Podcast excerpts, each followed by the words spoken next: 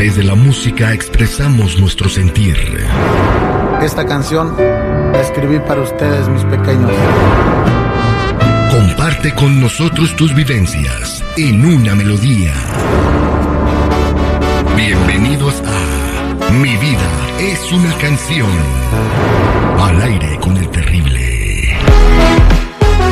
Estamos de regreso al aire con el terrible. Recuerden que más adelante sale el arrancón de Checo Pérez para que se ganen su tarjeta de gasolina. Mañana a las 7, 6 centros tenemos boletos para ustedes para los bookies también. Y este a las 7, 9 centro, perdón. Vámonos ahora con Miguel, que está con nosotros. Miguelito, buenos días, ¿cómo estamos? Muy buenos días, Terry Akira. Gracias a Dios, un día más. ¿Y tú ¿Cómo cómo te estás? llmas? Miguel. Agárrame el chile, güey. Sí, Tripio, güey, ya, por favor, cámbiale, güey. Y otra cosa. Entonces que no juegue. No, de ahí discúlpanos, Miguelito. Bueno, él quiere platicarnos porque su vida es una canción. Comunícate con nosotros en nuestras redes sociales, arroba el terrible radio, arroba el terrible radio y pues mándanos tu información, tu teléfono y nos comunicamos contigo. Miguel, ¿por qué dices que tu vida es una canción? Pues sí, mira, Terry, este, yo pues ya estoy aquí en Estados Unidos. Tengo, gracias a tengo papeles, tengo todo. Y estuve saliendo a frontera. Conocí una mujer. Y pues con el tiempo, cada que salía, pues me volví a encontrar con ella, me fui enamorando de ella. Ok, ¿dónde conociste a esta chica? A ella la conocí en Rosarito. En Rosarito, ¿fuiste de vacaciones a la playa un fin de semana? Pues nomás a vaguear un fin de semana, pues ya ves aquí las mujeres no te toman tanto en serio como allá. Bueno, entonces, esta chica que conociste en Rosarito, ¿en dónde, en dónde la conociste precisamente? O sea, ¿en qué parte? ¿En, en la playa, en un restaurante, A, a ella la conocí exactamente en una disco, en un antro? sí, en un antro. Ok, ¿y, y cómo se dio ese encuentro? Platícame. Ah, pues ella ahí, pues, ¿cómo te diré? Pues trabajaba ella ahí en la disco, entonces pues yo pensé que nomás era mesera. ¿Qué hacía ahí en la disco? Pues ya te imaginarás. O sea, cuando tú me dices que pensabas que solamente era mesera porque ella te llevaba los tragos al- a tu mesa, Sí. y luego, ¿eh, ¿qué más hacía? ¿De qué te diste cuenta? Ah, ok, mira, pues nos fuimos tratando, nos fuimos conociendo, pues ya cuando yo le declaré mi amor, pues ella ya me dijo que, pues, que no, no podía hacer, porque a lo mejor yo no iba a entender su vida. Entonces, de ahí pasó eso. O que cuando ella te dice que no podía estar contigo porque a lo mejor no ibas a entender eh, la vida que llevaba, ¿qué hiciste? No, yo dije que no me importaba, pues yo quería estar con ella, yo le decía que pues a mí no me importaba lo que ella hiciera, que yo ya me había enamorado de ella. ¿Y qué es lo que ella hacía? ¿Te lo dijo? Así, no nomás era mesera, se dedicaba a vida galante. O sea, ella tenía relaciones con los clientes que iban a ese antro.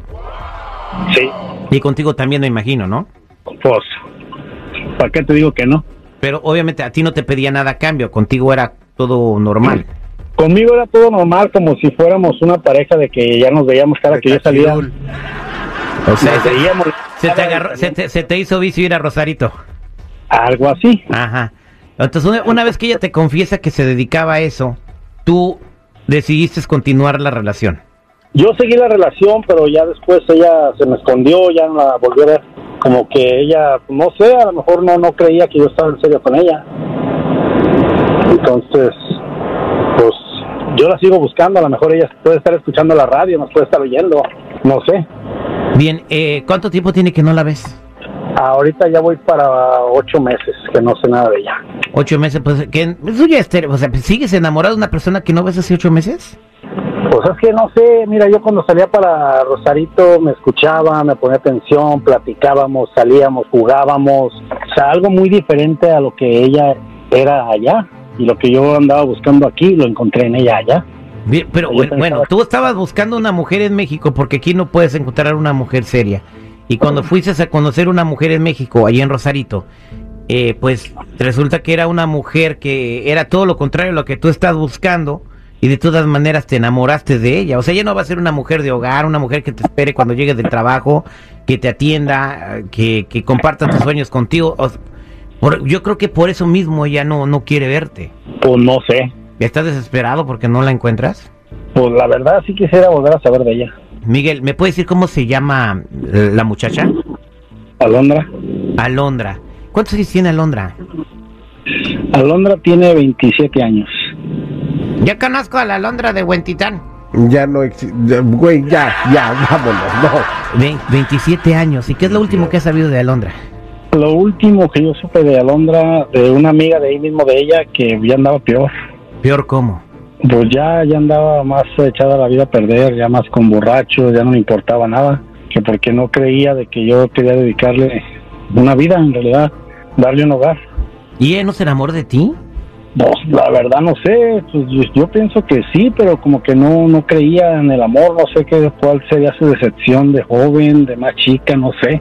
Bien, eh, pues eh, lamento mucho lo que te pasó. Eh, tú sigues enamorado, me lo has dicho de ella con todo el corazón. ¿Qué le dirías a Alondra si estuviera escuchando esta transmisión?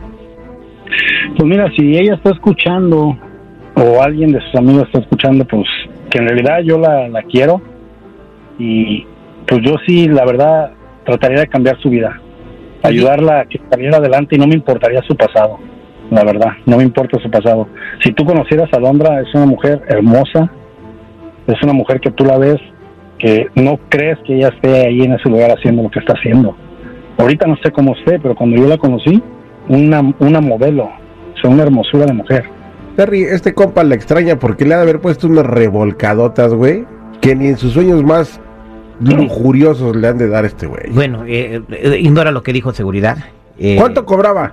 Mira, O- A él no le cobraba nada. Mira, Ah, ¿a ti no te cobraba nada? Ah, era cachirú. No, Él, a él Mira, no le cobraba. te, te Uh, voy a decir, seguridad no es la revolcada, la atención que me daba el escucharme, el platicar, el compartir con ella momentos que no era nomás intimidad, era salir a comer y convivir, compartir, una felicidad limpia. Sexo donde quiera lo puedes encontrar.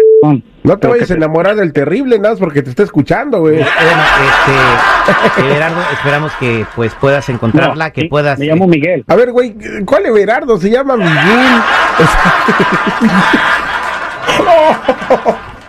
es que ya no hables. ah, ahora, ahora yo tengo la culpa, güey. Eh, él está muy dolido, muy enamorado, entonces tú estarías dispuesto a esperarla toda la vida. Pues, tanto así, tanto así, toda la vida no, pero si yo la encontrara en este año, volver a saber de ella, saber de ella, sí la rescataría. Bien. ¿Y cuál canción es con la que te identificas? Ah, con una canción de José José, a esa, creo que esa es mi canción.